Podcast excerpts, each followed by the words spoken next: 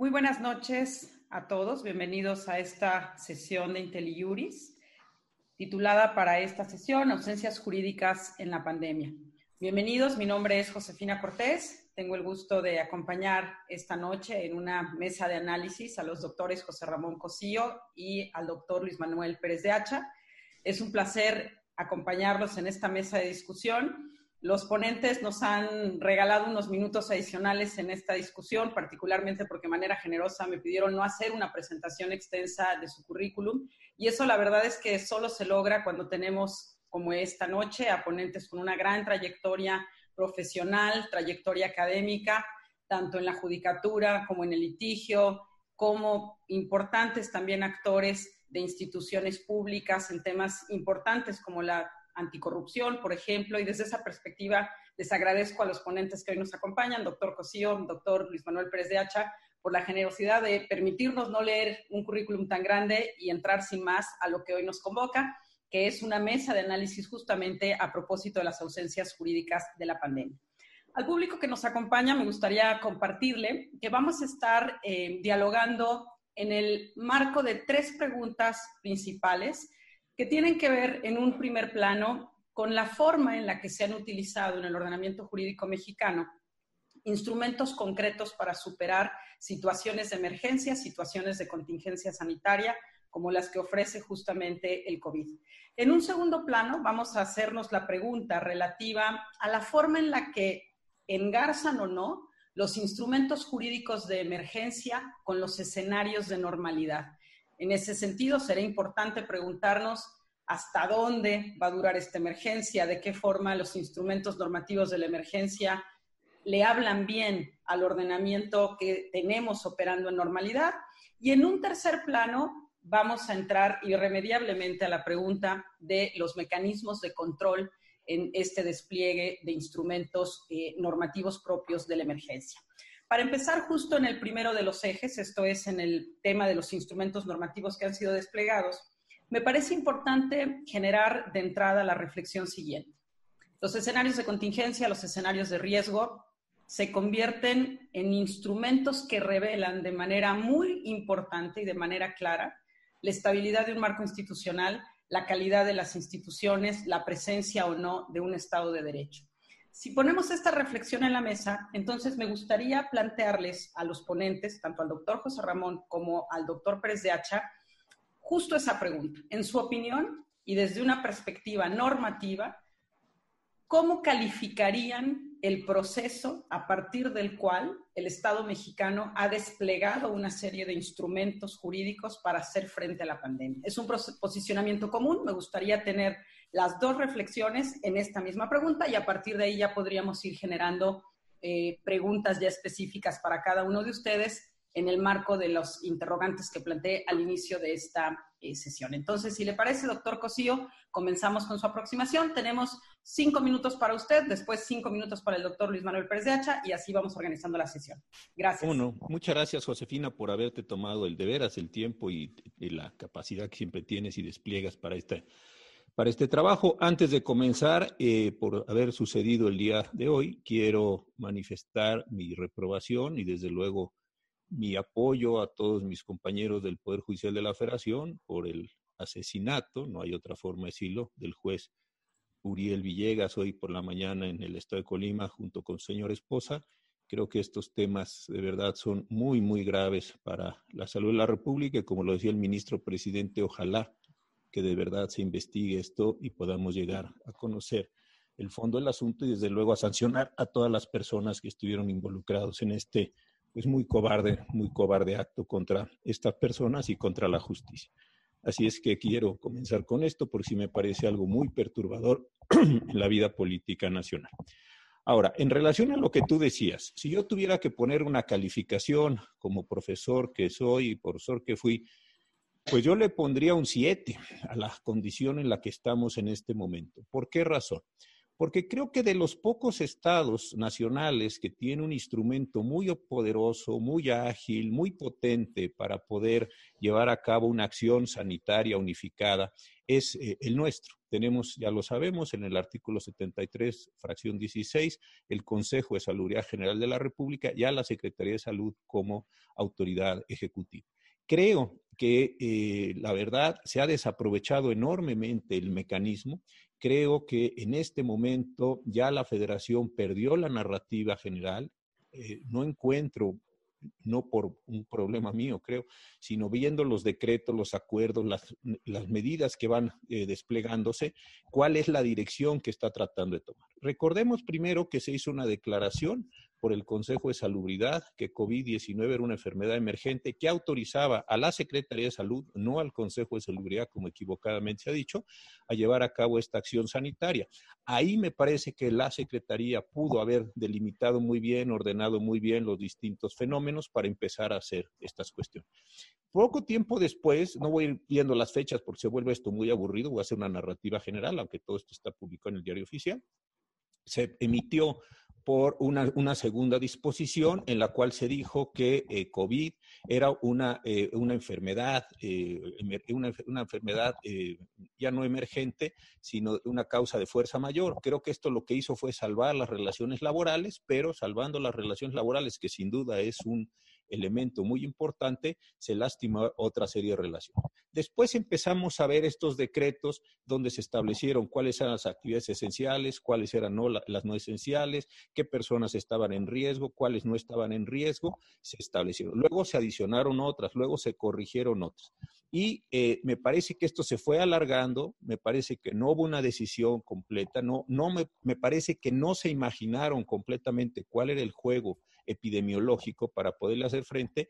Y lo que se fue produciendo, y esto sí es muy grave, es que en lugar de tener una acción unificada, los gobernadores, los presidentes municipales, los particulares, los alcaldes en la Ciudad de México fueron cada quien desarrollando sus propias medidas hasta llegar un momento en el cual ya no sabíamos con mucha claridad qué es o qué es lo que estaba regulado.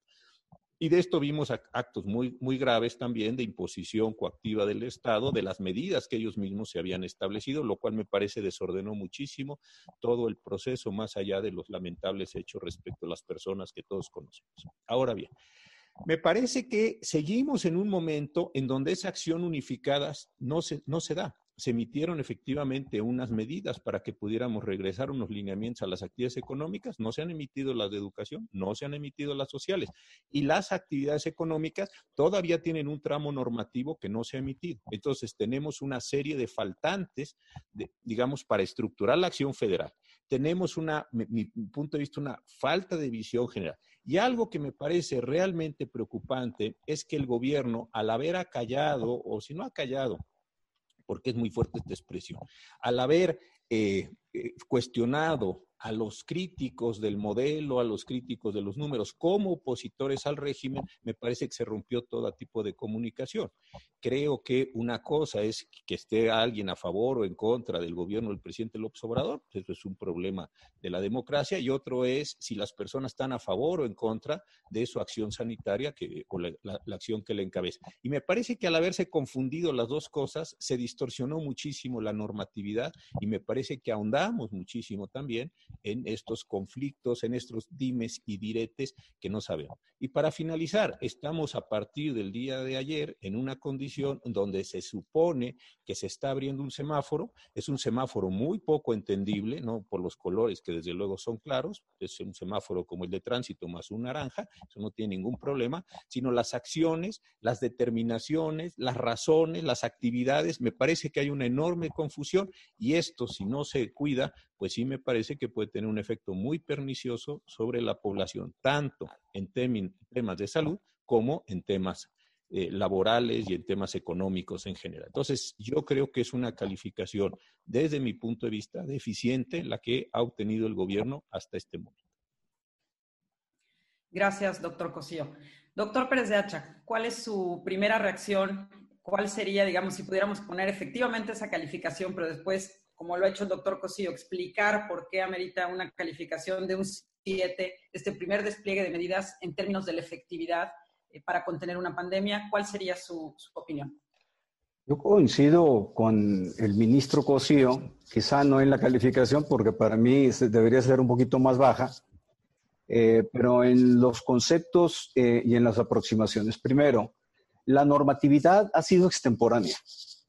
Eh, ya la Secretaría de Educación Pública había suspendido clases, el Poder Judicial de la Federación también había suspendido labores y el Consejo de Salubridad General, una semana después, determina eh, que, se, está en una enfermedad eh, grave de atención prioritaria, 23 de marzo.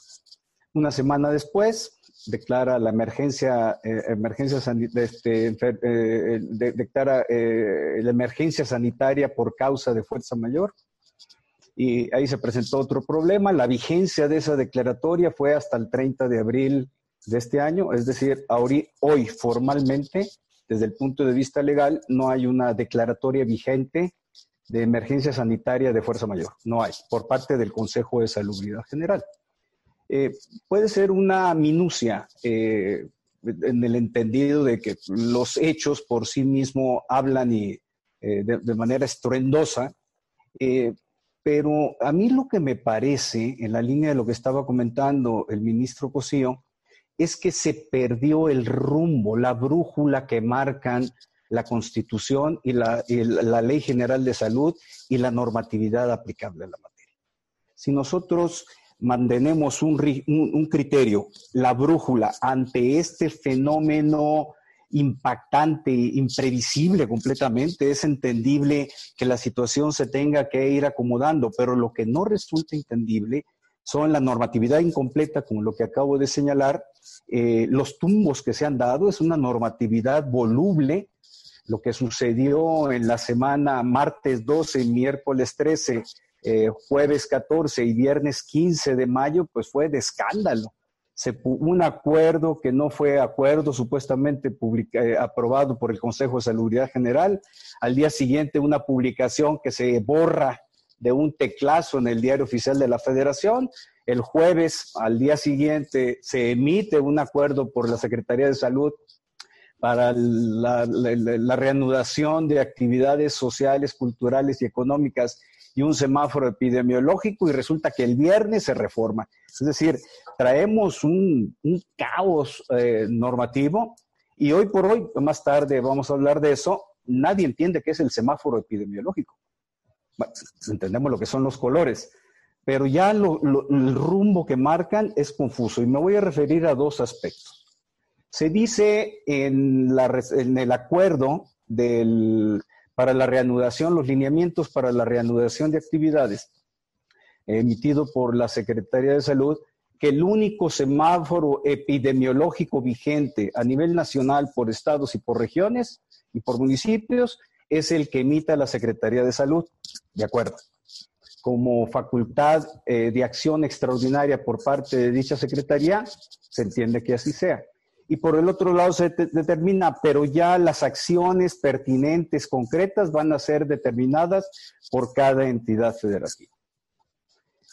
Arranca el semáforo epidemiológico, todos en rojo, Zacatecas en, naranja, la semana siguiente todos en rojo, y a mí me da la impresión, y más tarde profundizamos en ello, eh, se genera el caos completo, porque parece ser que la reapertura, la cual está fuera de duda que es indispensable. Yo creo que esa parte en tanto de política económica no hay que cuestionarla. Es necesario reabrir actividades, pero si no se hace con orden, con claridad, con reglas firmes, entendidos, entendibles para todos los actores políticos y administrativos que toman la decisión a nivel nacional, no vemos esa disparidad y esa descoordinación. Hoy estaba leyendo en, Sinaloa, el, presidente municipal dijo, oigan, pues si aquí repuntan, yo pongo semáforo rojo, ¿no? Eh, mm, se entiende como voluntad política, voluntad de empatía social con su comunidad, el que tenga que hacer un pronunciamiento de ese tipo. Pero a mí me parece, y coincido con el, ministro Cosío, que la federación perdió la narrativa y más aún perdió el liderazgo por una falta de seriedad en todas sus disposiciones. Ahora resulta que el, el semáforo epidemiológico eh, de los colores en las acciones son determinadas en el tuit del subsecretario eh, respectivo. Gracias, doctor Pérez de Hacha. Y tratando justamente de retomar estas primeras intervenciones, este primer posicionamiento, es claro, y en las dos intervenciones eh, hay afirmaciones en ese sentido, no estamos hablando solo del manejo del ordenamiento jurídico, ojalá y fuera eso nada más, sino que estamos también hablando de una estrategia de comunicación, de un sistema que logre articular no solo normativamente, sino también políticamente a los distintos ámbitos de gobierno. Y desde esa perspectiva hay un elemento adicional que se suma y que nos da el segundo eje de reflexión para esta noche, que tiene que ver con lo siguiente. Es indudable que las situaciones de emergencia ameritan desplegar instrumentos normativos de emergencia. Esto pareciera que es, una, es algo redundante, pero quiero hacer notar este punto porque también hay que entender que estos instrumentos de emergencia, atendiendo a su temporalidad, al margen, a su alcance, a su, digamos, orientación, van a ser más o menos dependientes de los instrumentos de normalidad que tiene el ordenamiento jurídico del que se trata.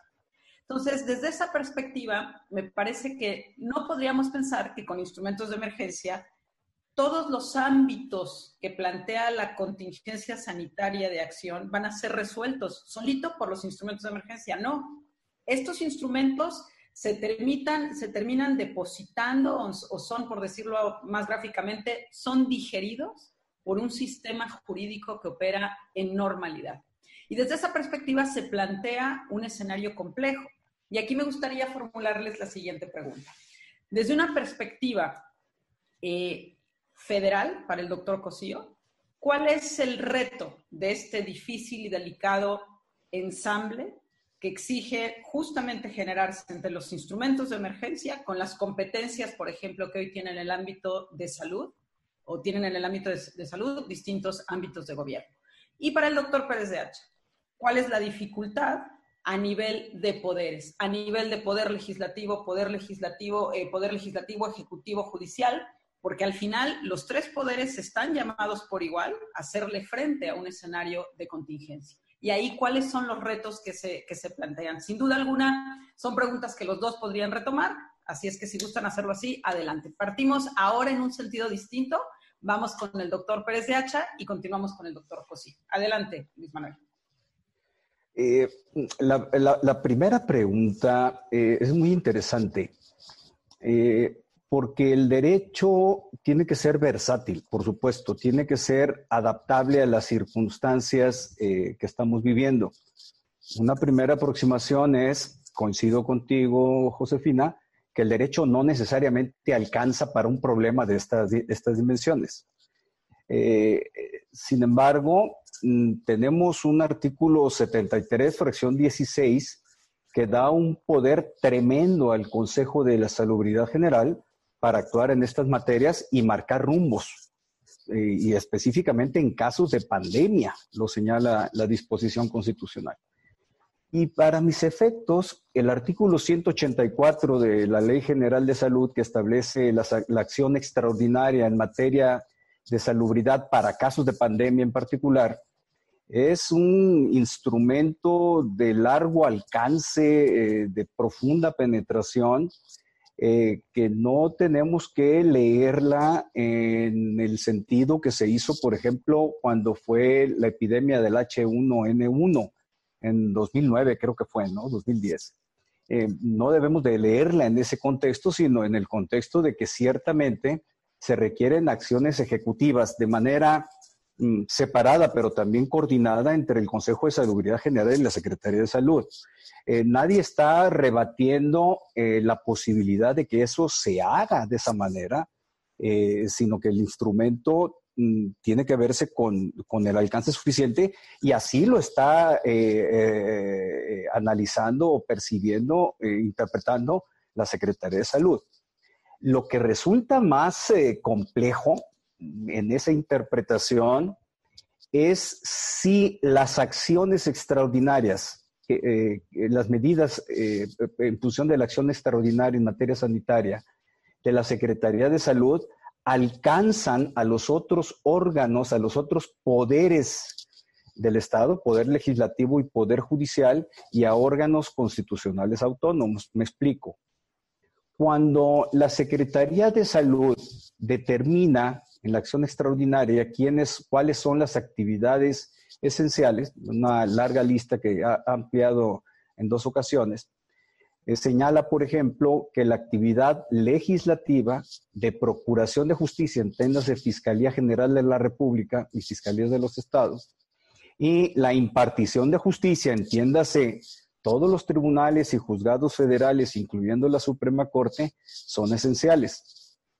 En esa lectura, entonces, una conclusión de quienes lo leen así es que el Poder Legislativo y el Poder Judicial no tuvieron por qué haber suspendido labores. Eso por un lado. Por el otro, la Fiscalía General de la República sí, sí continuó funcionando.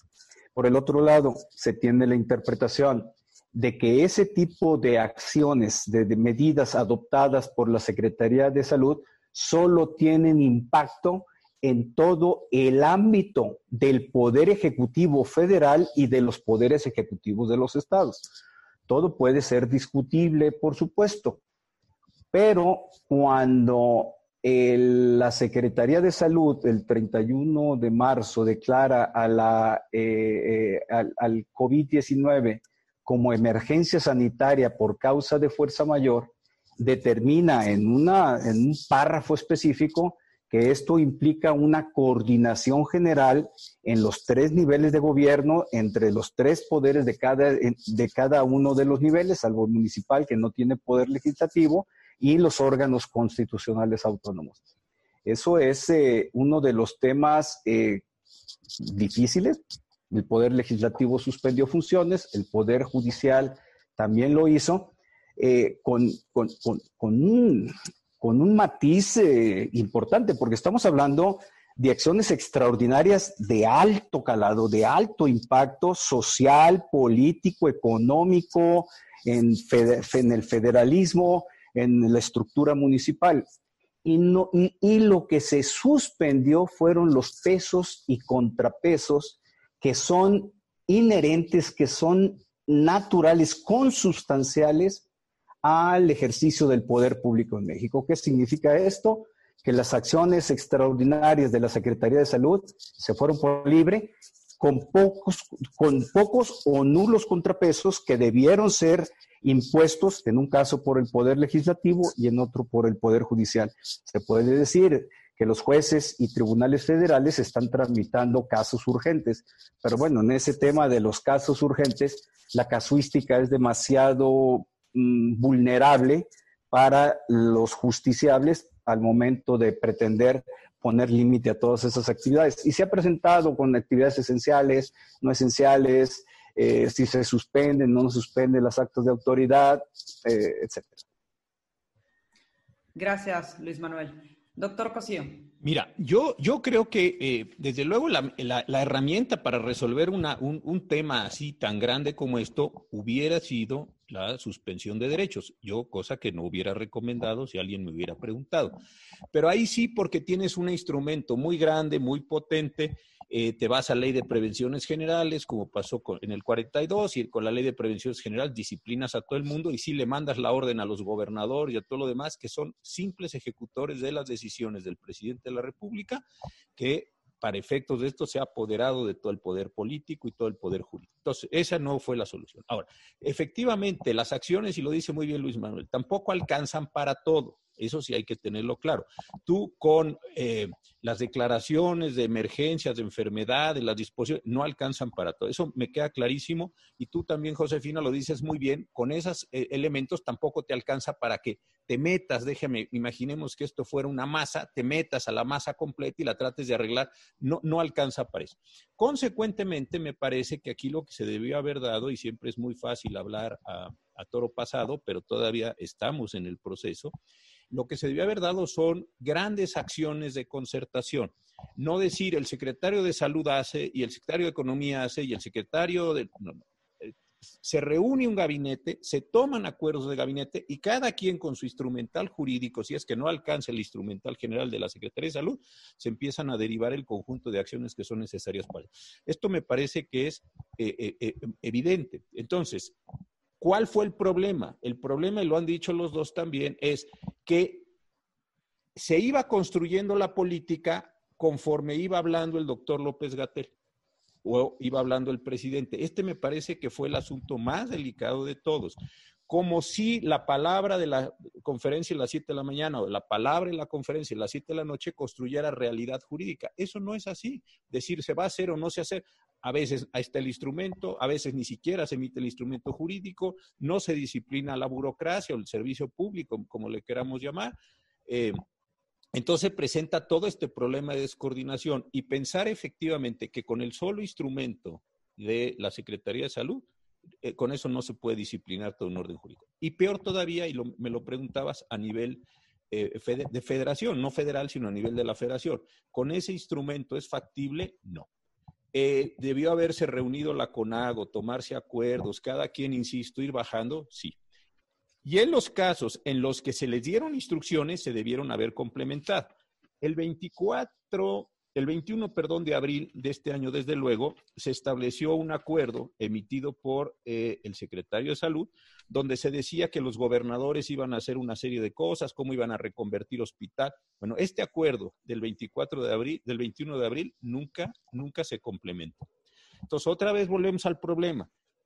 No acompañas al instrumento jurídico, no haces que el instrumento jurídico alcance su cabalidad, por decirlo de esta forma, y al mismo tiempo lo que tienes que hacer, no lo haces porque te quedas con otro tipo de soluciones parciales. Lo que entonces eh, sucede, desde mi punto de vista, es lo siguiente, y, y es muy importante lo que tú preguntabas. Cada secretario de Estado, imaginemos economía, que tiene una enorme cantidad de tareas, una enorme cantidad de problemas que tiene que implementar TEMEC. O sea, están metidos en un problema, las cadenas de producción se están rompiendo por, lo que ya sabemos, no vienen las materias primas, es un problema de una enorme. ¿Cómo se orienta la secretaria de Economía? solo con los acuerdos de salud, cómo se orienta la secretaria del trabajo, cómo se orienta el secretario, cómo se orientan con esa pequeñísima normatividad. Yo creo que la normatividad haber sido mucho más amplia, mucho más definida, mucho más impositiva respecto a la administración pública, lo que tú y el profesor Roldán siempre distingue de adintra y adextra, ahí siempre están en sus adintras y adextras, esto sí es adintra, y ahí sí pudieron haber hecho una enorme contribución. Dos, a través de esa disposición, pero complementada con la federación. Pero no hubo una cosa, ni hubo otra, ni se complementaron los acuerdos, eh, se pierde el ritmo, no se sabe qué hacer. Obviamente, si yo comprendo a los gobernadores de, de, las entidades federativas, pues ellos tienen el problema ahí, ahí se le están muriendo la gente, ahí están teniendo las defunciones, ahí tienen problemas muy serios y van tomando las decisiones que mejor van pudiendo. ¿Se pudo haber hecho de una manera diferente? Sí, sí, se pudo haber hecho. Si desde el comienzo se piensa esto como un problema y como tú lo planteas muy bien, identifica las materias, las acciones, las fuentes del derecho con las cuales los vas a ver, y entonces sí me parece que es. Y lo que es coordinable, voy a decir algo que parece obvio y no lo es, lo que es coordinable se coordina, y lo que es ordenable se ordena pero no lo dejas así que cada quien se vaya acomodando, medio le vaya entendiendo y a ver qué cosa va resultando de esto. Este me parece que es el, problema central, tanto para la federación como para lo que decía Luis Manuel en relación con la administración pública y los otros dos poderes u órganos federales. Gracias, doctor Cosío.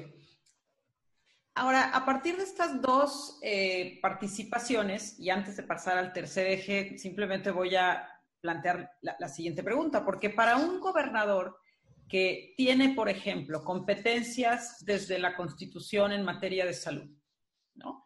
¿Qué tan justificado está anticiparse, adelantarse, ir en contra de las decisiones que se están tomando desde una competencia que habilita a operar en emergencia, pero que como ustedes lo han puesto sobre la mesa, no alcanza? Y entonces el desvío respecto de la decisión de emergencia que está mandando la Secretaría, ¿cómo se lee normativamente? El gobernador está habilitado, puede hacerlo, ya la, la emergencia le ganó y la dejamos atrás.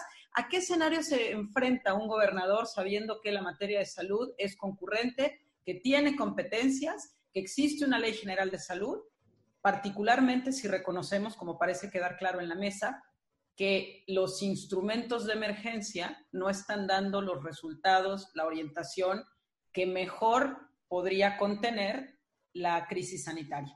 Para los dos, la pregunta eh, planteada.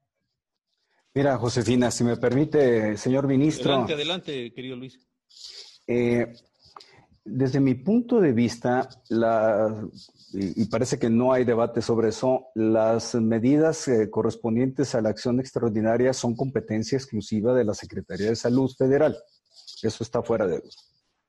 Solo que mm, me voy a particularizar el tema del semáforo epidemiológico.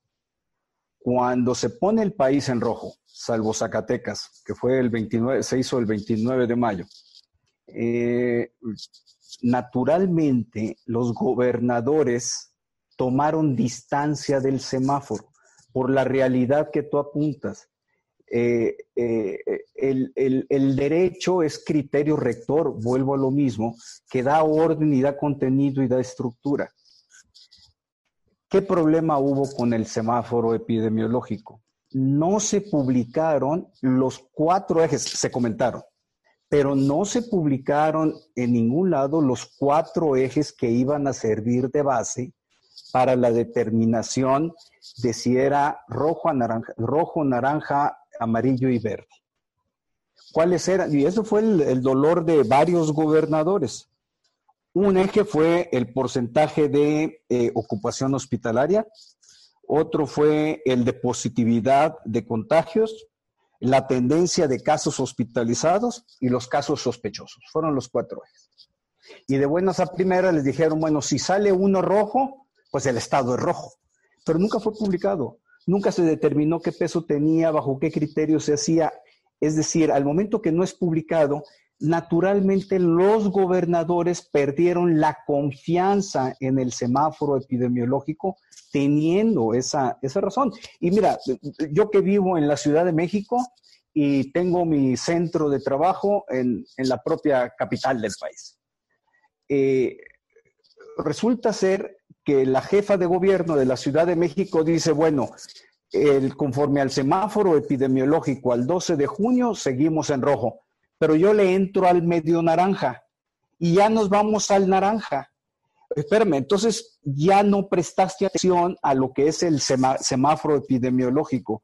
Y luego hay otros estados que dicen, nosotros nos quedamos en rojo, nosotros nos quedamos en rojo, con independencia de si, el, si la federación de la Secretaría de Salud ya marcó anaranjado. Se perdió confiabilidad en el semáforo y al momento que se pierde esa confianza, se pierde respeto y se descompone el entramado y naturalmente desde el punto de vista de gobierno en las entidades federativas, pues el gobernador y las autoridades locales tienen que tomar control de la situación, porque son a quienes le responden de manera inmediata. Y luego resulta ser que el 12 de junio, de buenas a primeras, en, una de las eh, conferencias nocturnas, se ajusta la metodología del semáforo epidemiológico y se, ya se va por un punto dependiendo. Si es ocupación hospitalaria, 50%. Si es casos sospechosos, 20%. Si es contagio, pues es 10%. Se modificó la metodología y no están publicadas las reglas de ese cambio metodológico. Se puede decir, bueno, pues es que se ponen de acuerdo en, eh, por vía de, teleconferencia, como lo están haciendo, entiendo, los secretarios de salud con, con el subsecretario López Gatel. No se trata de eso. Se trata de que nosotros, los ciudadanos, que estamos enfrentando un riesgo mayor, también tengamos certidumbre de cómo la autoridad competente, que es la responsable de estos temas, está manejando la situación. Nosotros vamos a la reapertura, yo estoy en pro de la reapertura, pero es eh, una alta irresponsabilidad que raya en criminalidad el no hacer las maneras, no, no, no plantear los temas de manera clara y legal y publicada, que todos estemos enterados. Yo creo que eso a mí me parece fundamental en un régimen de esta naturaleza, con esta trascendencia, donde está en juego nuestra salud y nuestra vida. Gracias, Luis Manuel. Doctor Cosío. Mira, creo que lo que estás planteando, eh, eh, querida José, es muy importante. A ver, Efectivamente, lo que tenemos enfrente, en primer lugar, es un fenómeno sanitario de carácter epidemiológico. Muy bien. Entonces, si el fenómeno lo hemos modelado como eso, como epidemiológico, la respuesta, es, la pregunta siguiente es, la herramienta jurídica del 7316, Consejo de Salubridad y Secretaría de Salud, alcanza para manejar, para ordenar todo el fenómeno epidemiológico, yo creo que sí, pero necesitas tener una enorme capacidad jurídica para visualizar el problema integralmente y desde la visualización, si cabe eh, hablar así, eh, generar la normatividad que lo pueda ir construyendo. Entonces, ahí hay un problema central. ¿Cuál es el, el siguiente problema? ¿Qué cosas siguen siendo después de varios días o siguen siendo inclusive en el momento de la definición temas de salubridad y cuáles no son ya temas de salubridad porque son otra cosa distinta, temas de economía, temas de tránsito, temas de transporte, otra cosa. Entonces, ahí hay un problema eh, eh, eh, importante. ¿Qué, ¿Qué cosa es salubridad? Y dos, ¿hasta dónde alcanza la materia, de, la competencia en materia de salubridad para absorber otros muchos fragmentos, fenómenos, como lo queramos llamar? Yo creo que eso es a lo que tú te estabas refiriendo, si no, pues, si no eh, eh, entendí mal tu, comentario. Entonces, ¿si alcanza la herramienta para la salubridad? Sí. ¿Alcanza la herramienta para todo? No. Y entonces, en ese todo queda con quién me tengo que sentar para ajustar el todo. Por ejemplo, el acuerdo este último que se emitió de los lineamientos para el regreso a actividades económicas, me gustó mucho que lo hiciera salud, economía, trabajo y seguro social. Ese me parece una forma inteligente de comprender y de generar una, normatividad, unos lineamientos, pues, y de ahí los bajando. Eso me pareció muy inteligente. Obviamente, cuando se haga el de salud, pues tendrá que involucrar a otro conjunto. Cuando se haga el de, el de actividades sociales, que ya me parece que van tardísimo en eso, coincido completamente con Luis Manuel, vamos tardísimo en las actividades sociales, no sé si debió ser antes del de economía o después, pero al menos muy cercano. Y ahorita ya llevamos, eh, está corriendo los días y no se emitió. ¿Quiénes van a participar en el, en el, de, actividades sociales? Gobernación, que tiene eh, manejo de personas en prisiones, va la Secretaría de Comunicaciones para aeropuertos y, líneas aéreas, para eh, navegación. Es decir, ahí hay que ir diseñando estos fenómenos, hay que ir cortando. Y después lo que yo vuelvo a insistir en lo que tú dices y, y coincido también con lo que dice Luis Manuel. ¿Cómo vas a bajar esas decisiones si no estás generando una obligatoriedad y no estás generando una coactividad y no tienes completamente a tu cargo el mando de las fuerzas coactivas, no estoy hablando de abusos, no estoy hablando de, violaciones de derechos, estoy hablando del sentido normal de aplicación del derecho respecto a los, a los, a los estados. Entonces, hacer eso sí requiere una ingeniería mayor, es, es un proceso mayor. Yo insisto, y, no quiero ni, ni, se me ocurriría compararlo, pero si uno ve este gran instrumento que fueron las leyes de prevención generales que emitieron en el tiempo de Ávila Camacho, es una gran, gran decisión. ¿Por qué es una gran decisión? Porque fueron generando todo el marco de lo que se iba a suspender, de lo que no se iba a suspender y después algo muy importante. Le ordenaron a los gobernadores bajo el régimen de suspensión que hicieran exactamente lo que les ordenaba la federación, salvo en los territorios que pues esos tenían ahí las autoridades federales. Pero en todo lo demás les ordenaron. Entonces ahí sí encuentras lo que tú me parece que quieres decir. Entonces regreso a lo que entiendo es tu pregunta. ¿Alcanzan esos decretos para todo? No. ¿Alcanzan para muchos? Sí. ¿Son extendibles a partir de eh, eh, eh, armonizaciones, acciones? Yo creo que alcanzan para muchísimas, muchísimas cosas en ese sentido, pero se tiene que trabajar para que alcancen, no simplemente se manda un, un acuerdo, que estaba bastante mal hecho por lo demás, luego se dice que se comporten todos conforme a ese acuerdo, no queda claro qué es lo que queremos que se comporten, luego se manda a los estados, no queda claro cuáles son los instrumentos para, para moverlo, y luego no se complementan esas normas con otras. Bueno, pues al final del día lo que estamos viviendo es esta situación de enorme confusión a la que ustedes dos están refiriendo hace rato. Gracias. Un, comentario rápido, Josefina. mira, y además para adicionar o culminar este caos, no normativo, le voy a decir, porque no es normativo, el subsecretario eh, de Salud, Hugo López Gatel, ayer en un hilo de cuatro tweets, dice cómo se van a reabrir actividades eh, eh, en, color naranja, cuando descompone todo el cuadro de lo que se había determinado, entonces dice, oigan, los hoteles se van a abrir al 60% en color naranja. Y eso ya lo traía, perdón, lo, traía eh, al 40%, y eso ya lo traían al 60% en color amarillo en la Ciudad de México.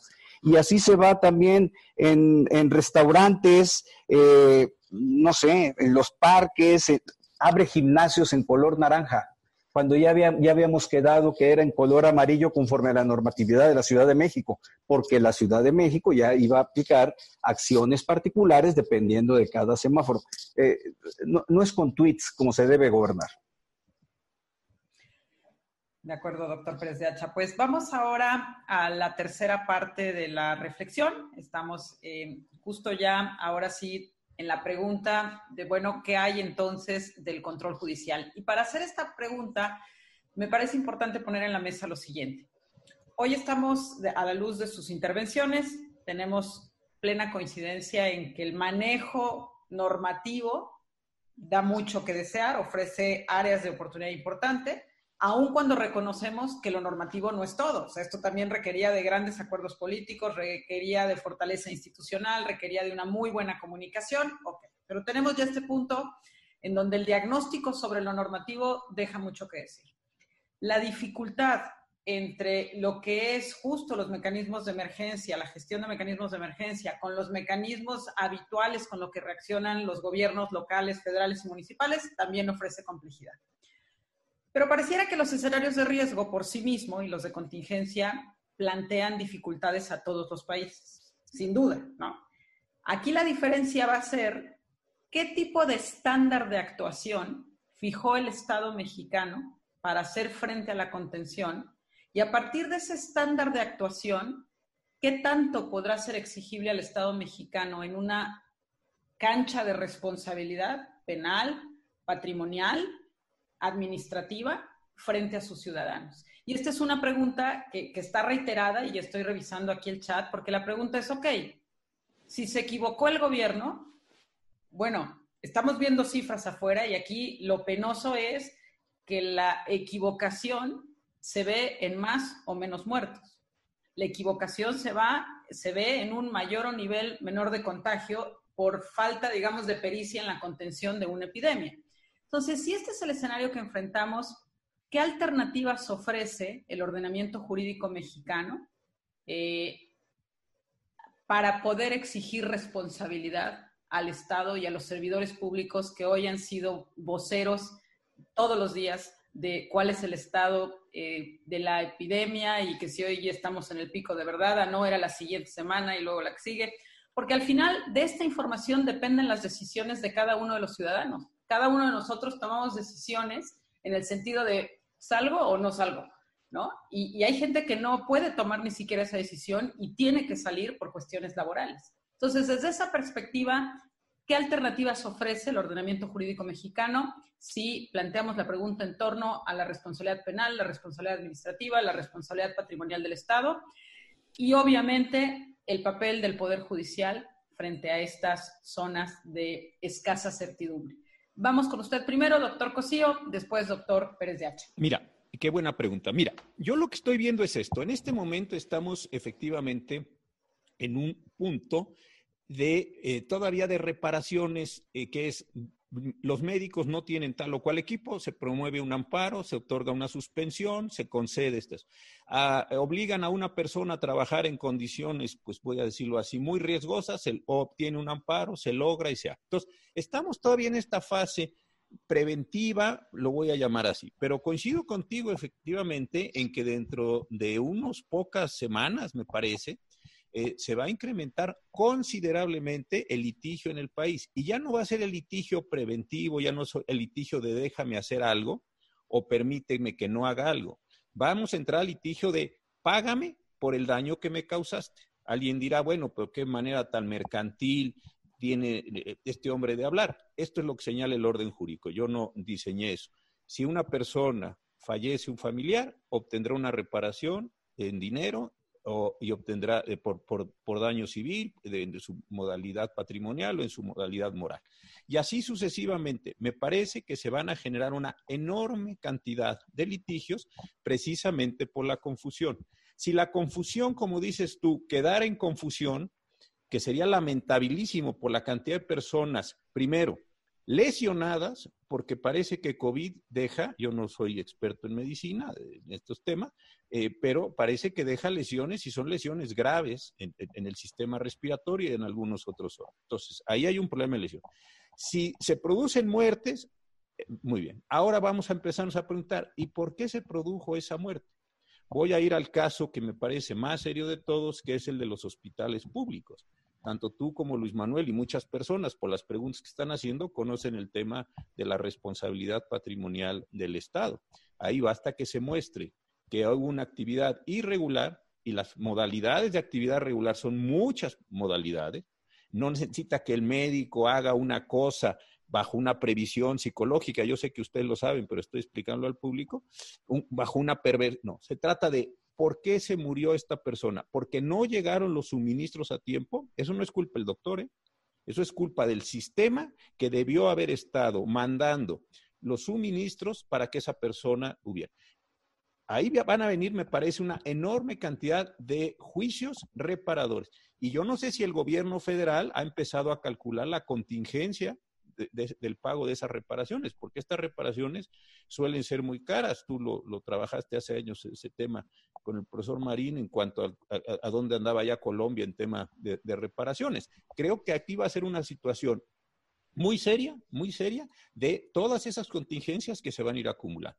Va a haber acciones, tú lo dices muy bien, civiles, va a haber acciones administrativas, va a haber acciones, y probablemente pudiera haber algunas acciones penales. Y esto va a ser muy trágico. Y después me parece que vamos a entrar en estas cuestiones de, aunque donde usted me esté imputando a mí la muerte de una persona, yo no tengo responsabilidad de esa persona, porque cuando yo volteé para que me dieran X o Y suministro, nadie me lo dio, ¿eh? porque no había ese suministro.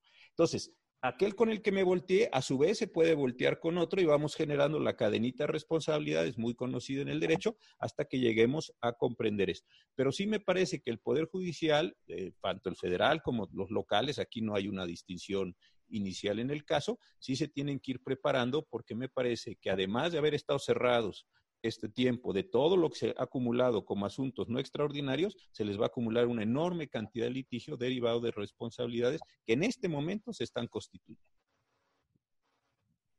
Gracias, doctor Cosío. Doctor Pérez de Hacha. Yo hago mía la expresión del ministro Cosío de que estamos hablando de actividades irregulares, irregulares del Estado en diferentes facetas. Y algunas de esas actividades eh, constituyen eh, actos ilícitos de carácter administrativo o de carácter penal. Eh, con el doctor Cosío he comentado el tema, como se está abriendo en España, de responsabilidades penales de funcionarios públicos, que si el 8 de marzo en Madrid se, abrió un debate muy fuerte, en la, eh, la, comunidad de, de Madrid autorizó un evento masivo en donde resultaron, se expandió de manera elevada el contagio del COVID, bueno, ya traían a la persona que dio la autorización, ya la traían implicada en un procedimiento penal. Eh, yo no quiero decir que hay una responsabilidad administrativa que amerite una sanción de ese tipo o que hay una conducta delictiva. Yo lo que estoy perfilando, lo, lo que estoy visualizando son grupos de abogados bien intencionados, no quiero hablar de otros que puedan tener un interés mercantilista que es legítimo en, cuanto, como lo señala el doctor Cusio, que traen, eh, eh, que están eh, desvelando las armas, están sacando el, argumento jurídico, porque además no hay que olvidar que las, las, las prescripciones, tanto para sanciones administrativas como para delitos, son muy amplias no es un tema que se acaba la pandemia y se acaban las responsabilidades. Yo creo que es, un, es una materia, son materias, la administrativa y la penal, que, se van a abrir. Hay, hay dolientes de esto, enfermos, eh, hay personas que han fallecido y todo o mucho o poco será imputable a la descomposición eh, jurídica, de comunicación, de coordinación política, de falta de lineamientos que son inexistentes en el ámbito federal y de las entidades federativas. Yo creo que se tiene un panorama incierto, fuerte.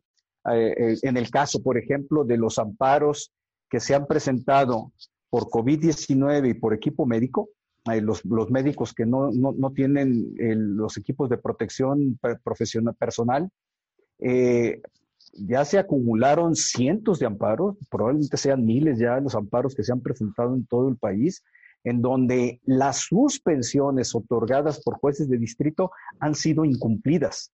Y hay algunos amparos que van a ser incumplidos. Todo eso en términos de la ley de amparo genera una responsabilidad penal altísima en contra de los funcionarios públicos. No se previó, no se programó por el sistema, por, por la estructura los mandos superiores, sí, pero al final de cuentas no se proveyó la protección y hay médicos que se han enfermado y personal sanitario, personal de enfermería y que hay otros que han muerto. Yo creo que el, el dolor que esto ocasiona eh, va a generar inconformidades jurídicas de diversa naturaleza eh, que lo permiten las leyes y están ahí posibilitadas y están expeditas además las vías, ¿no?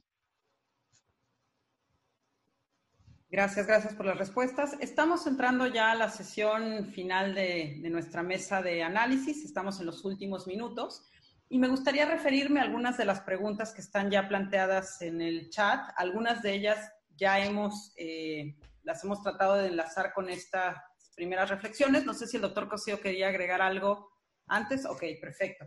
Eh, vamos entonces a algunas de estas preguntas.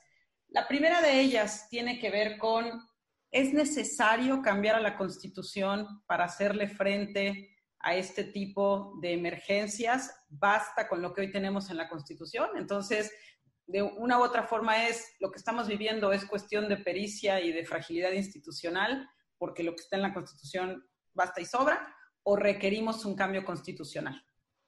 Pregunta para el doctor eh, José Ramón Cosío y también el doctor Pérez de Hacha. La verdad es que tenemos tiempo para escuchar su... adelante, Luis, adelante, por favor. Eh, yo, yo, yo, siempre he estado en contra de tratar de solucionar los problemas con reformas constitucionales. Eh, hay un viejo aforisma atribuido a León Tolstoy que decía que el mejor pretexto para no gobernar es reformar las leyes. Entonces eso se convierte en un pretexto. Podemos hablar que quizá la Ley General de Salud en, en el tema de coordinación y concurrencia competencial entre federación y estados se tiene que afinar, se tenga que evolucionar. Mm, esto mm, sin estar seguro de lo que estoy diciendo, pero yo creo que con los, eh, lo que está establecido en la Constitución Federal, artículo 11, libertad de tránsito que puede ser restringida por la autoridad sanitaria en términos del 73, fracción 16, y en su caso, la suspensión de derechos y de garantías establecidas en el, establecido en el artículo 29 de la Constitución, sería un marco constitucional suficiente materia de interpretación bajo las reglas constitucionales y después ya con calma volteemos a ver de qué trata la Ley General de Salud y si, y si en efecto la, eh, se requiere puntualizar algo en relación con la eh, acción extraordinaria. Ese sería mi punto de vista. Yo, yo, estoy, eh, gracias. Yo estoy completamente de acuerdo en lo que dice Luis Manuel. Yo no modificaría la cuestión, modificaría dos cosas. Efectivamente, la Ley General de Salud y el reglamento del Consejo de Salubridad General. Por una razón, yo creo que la idea del Consejo de Salubridad eh, nos fuimos conformando y de la propia Secretaría de Salud a que debieran ser órganos de administración de tiempos muy, muy normales. Si vamos viendo la historia de los reglamentos del Consejo de Salubridad, cada vez fue perdiendo más facultad. Hoy leo un, un reglamento y la verdad lo voy a decir con el mayor respeto al Consejo, a sus integrantes, a la historia de esta muy importante institución, es un, es un órgano subutilizado es un órgano que, estando puesto en la cuestión y teniendo facultades ejecutivas, teniendo facultades para hacer muchas cosas normativamente hablando, los tienen haciendo cosas bastante menores y bastante triviales. Entonces, coincido, yo no le haría nada a la cuestión, lo que haría es volver a presentarme, dado que va a estar pendiente esta pandemia durante varios años, etcétera, si en él ahí hay que hacer algo. Uno. Y dos, al Consejo hagámoslo algo mejor que un órgano que quedó medio desnaturalizado con la Secretaría, medio desnaturalizado con COFEPRIS, medio desnaturalizado con todo, y que la verdad es un órgano que en su último reglamento es de este tamaño cuando debía haber sido un órgano ejecutivo muy, muy importante. Yo ahí sí pondría el acento, pero en la Constitución eh, coincido con Luis, no conocía la frase que, citó Héctor Toy, pero me parece que es absolutamente correcto. Luis Manuel. Eh, y luego nos distraemos tratando de reformar constitución y leyes, coincidiendo que el, Consejo de Salubridad General se fue haciendo pequeñito conforme la Secretaría de Salud se fue haciendo grande en este tema de, las facultades. Pero vayamos a la aplicación de lo que tenemos hoy. Si, a alguien queremos eh, acusar de falta de transparencia es precisamente el Consejo de Salubridad General basta incursionar en su página para ver que realmente la información más elemental de su funcionamiento hace falta. Eso no es materia de reformas legales. Si nosotros queremos ver información específica, precisa, desdoblada, desarrollada en la página de la Secretaría de Salud, en la página especial que se, habló, se abrió de COVID-19, no hay información relevante, no hay puntualización, no hay precisión, están desactualizadas, ponen los mensajes que quieren que nosotros nos distraigamos con ello, pero la información estructural, lo que concierne en verdad en este tiempo, junio de 2021, no lo encontramos ni en una página ni en otra, en ninguna página, de hecho. En los tweets, sí. Gracias. Em, últimos minutos. Parece que nos hemos centrado y hemos agarrado como foco de reflexión, por ponerlo gráficamente, al Poder Ejecutivo y a su representante, el subsecretario, pero también nos preguntan eh, nuestros participantes de esta mesa, bueno, ¿y el Poder Judicial y el Poder Legislativo, cuál ha sido su actuación? ¿Qué podríamos decir de, digamos, de, estas, de estos lapsos en que pusieron en pausa sus funciones? ¿Qué tanto se ha manejado el tema de juicios en línea de manera efectiva y cómo le pega esto al acceso a la justicia? Entonces, creo que también es importante voltear a ver a los otros poderes en su función de control, eh, sin duda alguna, pero también en su función primordial que tiene que ver con el acceso a la justicia. Eh, doctor Cosío y Luis Manuel. A ver, yo creo que eh, efectivamente el del órgano que no hemos hablado es del Congreso de la Unión y el Congreso de la Unión también me parece que pudo o puede todavía actuar eh, de varias maneras, sobre todo en la parte presupuestal. ¿Por qué? Porque se ha estado, por ejemplo, ya no voy a hablar de la parte estrictamente epidemiológica, que esa es solo una dimensión del problema, está toda la dimensión económica, social, ahí hay un problema tan o más grave que el tema estrictamente epidemiológico la cantidad de personas que van a morir eh, por, la pandemia, por, la, por, el virus, es, es de un número más grande. La cantidad de personas que con el tiempo, y de verdad que ojalá me equivoque y me equivoque gravemente, van a morir por razones económicas, van a ser también desafortunadamente muchas. Entonces, ahí sí hay acciones del Congreso como eh, la parte de la discusión, bueno, que se está diciendo si debemos tener un salario de emergencia, un ingreso eh, eh, extraordinario, si se deben otorgar o no se deben otorgar em, eh, apoyos económicos, si se pueden o no hacer modificaciones de carácter impositivo, etcétera, etcétera, etcétera. Ahí también me parece que el Congreso pues no, no suspendió sus sesiones el 30 de abril, se fue a periodo eh, a, receso, periodo de receso, y no ha vuelto a levantar la cabeza. Y ahí sí hay acciones muy importantes que se podrían estar haciendo. Porque hasta aquí, insisto, hemos estado hablando de los, de los contagios, de los infectados, etcétera, etcétera. Pero la otra dimensión es, es mucho más, es no más grave, pero es gravísima. Y ahí sí creo que eh, no hemos visto una acción contundente desde el órgano legislativo o una discusión para poder entrar en esto. Entonces ahí creo que sí también eh, hay un faltante. Gracias, doctor Presdeacha. Conforme a los datos eh, que están, se, acaban de dar a conocer eh, en la conferencia nocturna, son 18.310 muertos los confirmados. Una cantidad brutal de la que estamos hablando. el Poder Judicial de la Federación, ya hablé algo de eso en el sentido de que casos graves, graves para quién, eh, como decía el ministro en retiro, eh, Genaro Góngora Pimentel, para cada gobernado, para cada justiciable, todos sus casos son urgentes. Eh, esa, es una aproximación. Y la otra, mm, esto así motivó una reacción que debemos decir fue decidida por parte del Consejo de la Judicatura Federal de lanzar lo que le llaman la e-justicia, que tiene retos muy grandes eh, y va a tener contratiempos. Sin embargo, en cuanto a concepto, es una visión que precisamente, eh, desde mi punto de vista, tenderá a solucionar problemas futuros en casos semejantes a los que estamos viviendo. Lo que queda cierto desde mi punto de vista es que la justicia la impartición de justicia en relaciones entre particulares y las relaciones de los particulares con el poder público en ninguna situación se puede suspender. Entiendo la situación de emergencia y que fue una decisión prudente la del Poder Judicial suspender labores. Tres meses y medio después, el mismo Poder Judicial de la Federación, jueces y magistrados, acusan recibo de la problemática que se ha generado en, temas de impartición de justicia. Porque ahorita estamos hablando quizá de amparo. Trabajadores despedidos no han tenido forma de defenderse. Ahorita estaba viendo preguntas sobre arrendamiento, preguntas sobre cumplimientos de contrato, impugnación de medidas eh, sanitarias, actividades esenciales, actividades no esenciales. Es un cúmulo de problemas. Yo saqué una estadística eh, tomando en cuenta los números del ejercicio del, año de 2019, ministro, hice un ponderado. Más o menos el número de juicios que están en suspenso por el cierre de funciones de tribunales son 350 mil asuntos. Es una cantidad tremenda.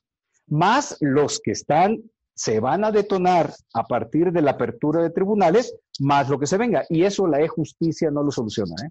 La justicia digital no lo va a solucionar. El atasco es previsible, yo creo que vamos a entrar en una etapa de complicación eh, procesal en todos los juicios.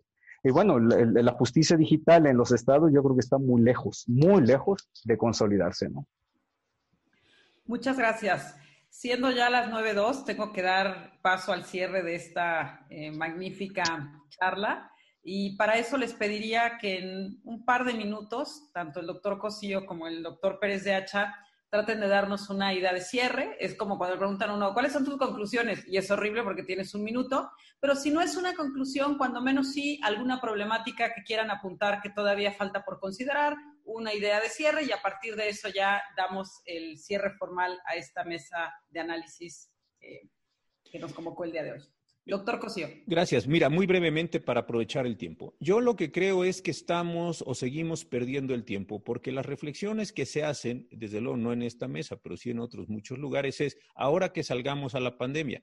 No sabemos cuándo vamos a salir a la pandemia. Las decisiones se tienen que tomar ya. No es decir, bueno, cuando eh, se haya eh, eh, incrementado el número de muertos, cuando se haya estabilizado, cuando aparezca la vacuna, cuando generemos un medicamento.